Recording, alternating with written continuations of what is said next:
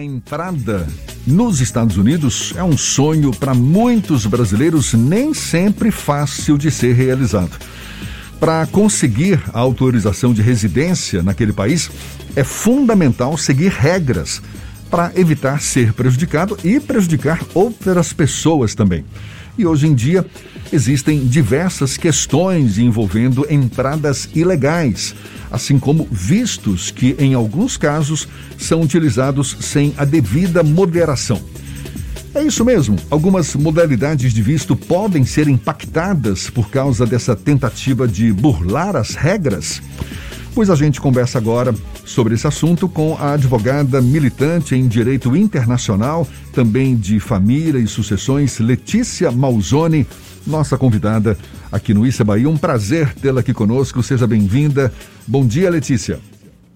Bom dia, um prazer estar aqui. Muito obrigada. É... Tá me ouvindo bem? Tá, tá tudo tranquilo. Muito Sim. obrigado também por você estar conosco aqui. Letícia, entrar nos Estados Unidos, a gente sabe, ao longo dos anos, significa, em muitos casos, enfrentar aí uma série de de exigências nem sempre é fácil. Durante a pandemia, então, isso ficou até impossível durante um período para os brasileiros em geral. O que, que há de novo hoje e quais os riscos que o brasileiro enfrenta caso não siga as regras definidas pelo governo americano? Olha, o que aconteceu, vamos fazer só um, um, Vou passar umas informações que eu acho interessante. Nesse período, de pós-pandemia e pandemia pós-pandemia, vamos dizer assim que a pandemia não terminou, mas as regras foram afrouxadas, né? É, o que que aconteceu? A quantidade de pessoas que estão entrando ilegalmente no país está fazendo com que o país fique o quê? Mais rígido. Por quê? Só um comparativo, por exemplo, é, eles informam, né, a alfândega, a, a alfândega e proteção de fronteiras dos Estados Unidos, ela informou que o número de brasileiros que tentou entrar de forma ilegal no, no país, ele cresceu quase sete vezes no último ano. Então, são quase 47 mil pessoas, mil imigrantes do Brasil, deportados contra 7 mil e pouco que tinha no período anterior. Então, o ano de 2021 ele está marcado exatamente por problemas com a imigração ilegal na fronteira sul dos Estados Unidos, né? É claro que não é só brasileiro que está entrando de maneira ilegal nós temos, né, mexicanos, tem pessoal haitiano, cubano, uh, guatemaltecos, salvadorenhos, hondurenhos, mas aqui para o Brasil é, é relevante porque as medidas também podem é, afetar o brasileiro, vão afetar com algumas mudanças em alguns tipos de vistos. Né? O, o, brasileiro, em geral, ele é visto com desconfiança pelo governo americano quando ele se dispõe a entrar nos Estados Unidos? O, o, problema é que agora o brasileiro está ficando um pouquinho mal visto, né? Porque tem muito brasileiro sendo deportado, né? Então, o que, que acontece?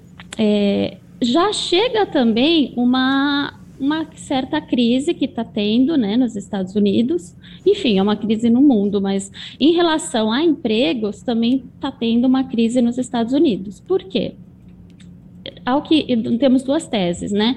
Ou o americano não está querendo voltar ao trabalho porque ele quer mais salário, ele quer melhores condições e mais salário, ou porque ele está recebendo auxílios, ele reduziu os, os, os, os, gastos que ele tinha, ele está recebendo auxílio e está sendo suficiente para ele, então ele prefere manter essa posição. Sendo assim, para a economia continuar funcionando bem, precisa mão de obra. Precisa, então, se não tem um americano disponível, vamos trazer de fora. É uma ótima oportunidade ir para os Estados Unidos com uma oferta de emprego, certo? Mas o que, que acontece? Tem empresas que é, forjam essa situação, é, fazem combinados, estão vendendo como se estivesse vendendo vagas e eles estão de olho. Então, começa a ficar mais rígido para conseguir esse tipo de visto. Quais são Quais as alternativas, são Letícia, para o brasileiro ingressar de maneira regular nos Estados Unidos? A gente tem a modalidade de investidor, a modalidade do visto de trabalho, tem o visto de estudante, tem o visto de turismo. Quais são as modalidades para o ingresso de maneira oficial lá nos Estados Unidos sem grandes problemas. Inclusive teve até uma dificuldade com as embaixadas e os consulados, a embaixada e os consulados aqui no Brasil que não tinha agendamento. Como é que está essa situação? Você tem acompanhado? Sim, então vamos lá. É, se você vai para os Estados Unidos para passear, o seu visto é o de turismo. Você vai ficar em até seis meses, que é o seu período normalmente, a não ser que, que haja alguma determinação específica. Você tem esse período para passear e voltar. Você tem que você vai viajar, você está a turismo, você tem uma data de ida, você tem uma data de volta. Você não tem a intenção de ficar. Pessoas que vão com uma intenção, demonstrando que é um turista, e acaba ficando, fica sem status. E aí já começa a complicar a vida dessa pessoa. Você quer ficar regular, você tira o seu visto aqui no Brasil, né? No caso, para quem está aqui no Brasil, você vai se encaixar no que você pretende. Se você só vai temporariamente, tem vistos de não imigrante.